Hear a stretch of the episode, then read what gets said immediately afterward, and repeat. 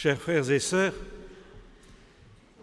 la littérature apocalyptique euh, à laquelle appartiennent le livre de Daniel et un certain nombre de pages de l'Évangile n'a pas pour but de décrire avec précision le scénario de la fin du monde, mais d'aider les croyants à vivre le présent, un présent souvent sombre, difficile, semé d'épreuves et d'embûches.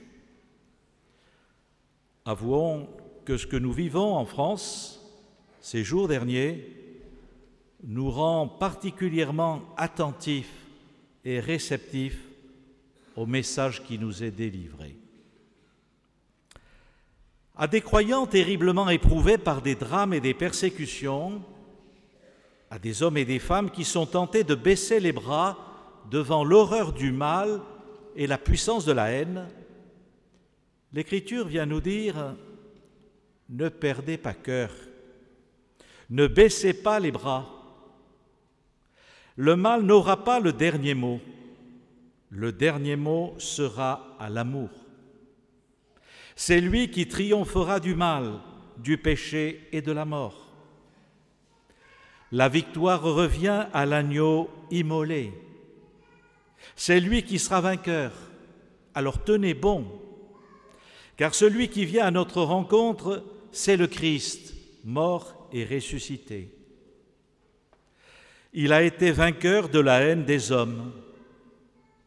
Par le don de son esprit, il inaugure un règne nouveau qui prend visage dès aujourd'hui, mais qui n'aura son plein épanouissement et son plein déploiement qu'à la fin des temps. Comme nous l'avons entendu, le ciel et la terre passeront, mais la parole du Christ qui invite à l'amour, au courage et à l'espérance ne passera pas. Nous avons besoin d'entendre cette parole de Dieu, car devant le mal, la barbarie meurtrière, à la fois aveugle et programmée, Plusieurs attitudes sont possibles. La haine, la peur, la fuite ou le cynisme. La haine, c'est le désir de vengeance et la volonté de rendre coup sur coup en se laissant habiter par la haine de l'autre. Or, on le sait, la haine aveugle les esprits et les cœurs. Comme le disait euh, ce matin l'Angélus le pape François, il disait, la voie de la violence et de la haine ne résout pas les problèmes actuels de l'humanité. Mais ça peut être la tentation de la peur, la peur devant l'ennemi, une peur qui amène à céder devant lui pour ne plus être inquiété. C'est la voie ouverte à toutes les capitulations. On se laisse terroriser par le terrorisme. Ou bien ça peut être la peur qui pousse à désigner des complices, des ennemis de l'intérieur.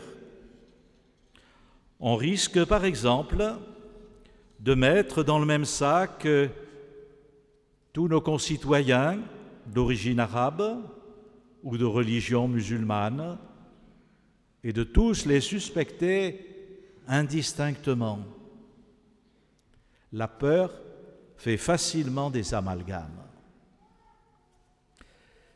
Ça peut être aussi la fuite, c'est-à-dire la volonté de tirer son épingle du jeu, de vite oublier tout cela surtout si vous n'êtes pas touché vous-même par ces événements et ces épreuves.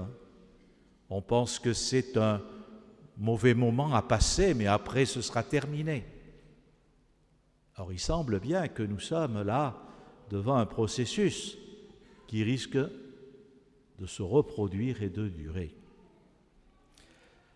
Tentation du cynisme, enfin, c'est l'attitude de ceux qui sont fascinés par la puissance du mal, par la violence, et qui pensent que dans un monde qui est une jungle, seuls ceux qui se comportent comme des loups ont la chance de sauver leur peau et de remporter la victoire. Les premiers chrétiens ont été confrontés à ces tentations, mais grâce à la puissance de l'Évangile, ils ont su y résister. Ils nous invitent aujourd'hui à vivre en chrétiens et à témoigner dans notre comportement de tous les jours des exigences de l'Évangile. Face à ces quatre tentations, il nous lance un quadruple appel. Premier appel, ne rends pas le mal pour le mal et ne te laisse pas gagner par la haine. Seul l'amour est vainqueur. Deuxième appel, ne cède pas à la peur. Ne fais pas le jeu de l'adversaire. Résiste au mal. Ne crains pas, dit Jésus. Ne te laisse pas aller à l'affolement ou à la recherche de boucs émissaires. Troisième appel, sois un artisan de paix et de fraternité rappelle à tous la valeur inestimable de la vie de chaque personne humaine. On ne tue pas des innocents, encore moins au nom de Dieu. Montre-toi solidaire de ton pays. Nous avons une communauté de destin et nous avons à bâtir ensemble une société fraternelle où chacun doit trouver sa place Peut-être avons-nous trop déserté ces dernières années cette valeur de l'amour de notre pays et de l'importance pour chacun d'apporter sa pierre à l'édification de ce destin commun. Quatrième appel, prie pour les victimes, mais prie aussi pour les bourreaux. Prie pour ceux que Dieu accueille aujourd'hui dans sa maison. Prie pour leurs familles qui vont avoir à faire un long travail de deuil. Mais prie aussi pour les meurtriers. Nous savons que la prière pour les ennemis est au cœur de l'Évangile. Pour que des cœurs puissent se libérer de cette emprise quasi démoniaque de la haine meurtrière et de la violence programmée froidement. Si vous agissez ainsi, nous dit le Seigneur, vous serez vraiment les enfants de votre Père. Puisse cette Eucharistie que nous célébrons ce soir renforcer en nous cette dynamique de vie. Amen.